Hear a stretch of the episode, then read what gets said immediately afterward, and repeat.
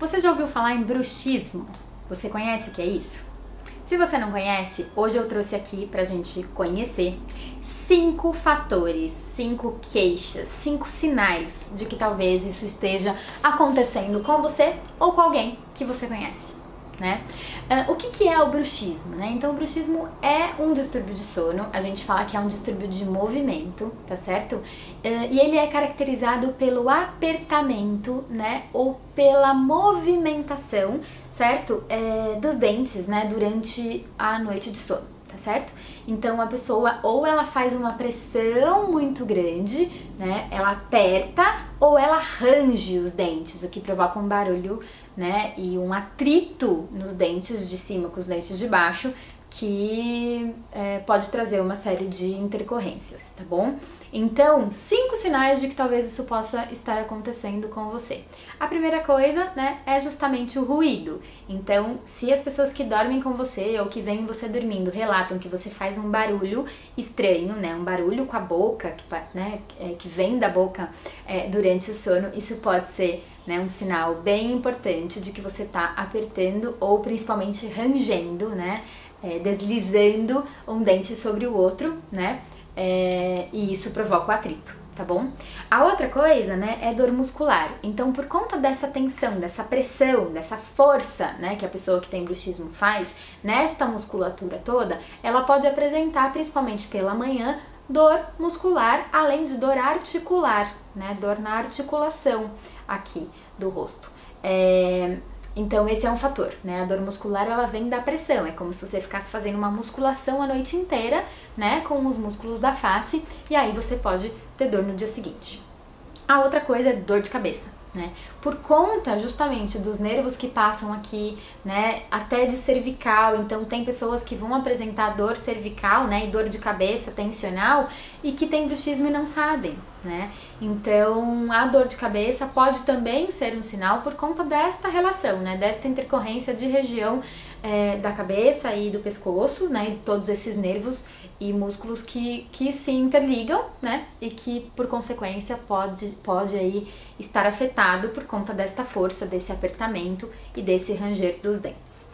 Uh, e os danos aos dentes, né? Então você começa a perceber um desgaste. Os dentistas, né, são muito bons em identificar isso. Então tem alguns pontos principais que mesmo quando o desgaste é sutil, eles conseguem olhar a boca e falar: "Hum, tem um bruxismo aqui", né? Por conta do tipo de desgaste dos dentes e até danos maiores, né? Então já vi pessoas que quebraram seus dentes ou que acabaram perdendo seus dentes por conta desses movimentos. E além disso, um outro fator, né, é ansiedade né, e estresse. Por que, que isso é importante? E aqui isso tem uma, uma relação dúbia, né? Então, é o bruxismo que leva à ansiedade e estresse ou é a ansiedade e estresse que levam ao bruxismo, né? A gente não sabe exatamente o que, que leva ao que, mas o bruxismo é como se fosse uma manifestação dentro do quadro de ansiedade ou de estresse, ou seja, dentre as pessoas que têm ansiedade, nem todas terão bruxismo, mas dentre as pessoas que têm bruxismo, muitas delas vão estar enfrentando situações né, é, de estresse na vida, então períodos mais é, estressantes da vida, ou de fato vão ser bastante ansiosos aí. Então, o bruxismo é um sintoma, né, é uma característica comum, certo? Dentre os ansiosos, e aí isso preencheria esses cinco fatores. Bom, se você tem bruxismo, então o que fazer? Se você já sabe disso ou né, identificou isso agora aqui com o que eu falei. Primeira coisa é procurar um dentista, né? Um, um né? alguém da odontologia que, que tenha este olhar, né? E aí a gente tem dentistas que são especialistas também em distúrbio de sono que tratam isso muito bem. Primeiro para proteger os teus dentes, né? Então são colocados uns aparelhinhos, umas plaquinhas que elas inibem a possibilidade de você ranger e apertar. E aos poucos a ideia é que estas plaquinhas vão inibindo mesmo esse comportamento e aos poucos você deixe de fazer isso. Mas o que acontece a bastante longo prazo, tá? Mas o procurar um dentista para proteger os teus, né, teus dentes colocar essa estratégia que, que vai trazer essa, essa inibição.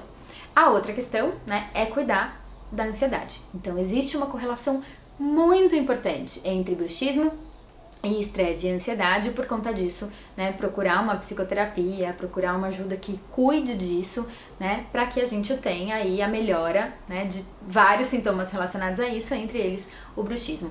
E outras estratégias também, então estratégias de meditação, yoga, né, mindfulness, uh, são, são estratégias também que a literatura aporta, né, que tem um efeito interessante. Então, essa coisa da atenção plena, que traz um relaxamento, que traz uma autoconsciência, isso também né, melhoraria uh, os quadros de bruxismo, tá certo?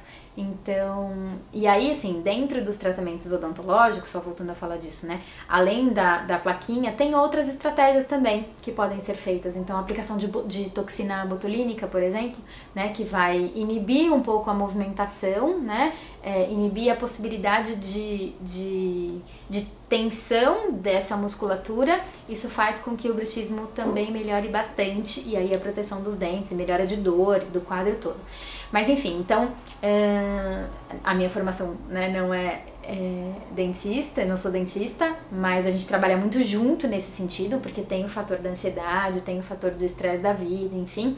Então o atendimento multidisciplinar para esses casos, né, cabe muito bem, tá certo? Então vamos cuidar dos dentinhos e se você identificou que tem bruxismo ou alguém que você conhece tem essa condição, é muito importante, né, fazer um atendimento é, logo, tá? Para tentar proteger esses dentes e estancar esse sintoma e trazer melhora de qualidade de vida de maneira geral, tá certo? Bom, hoje era isso. Nos vemos por aí.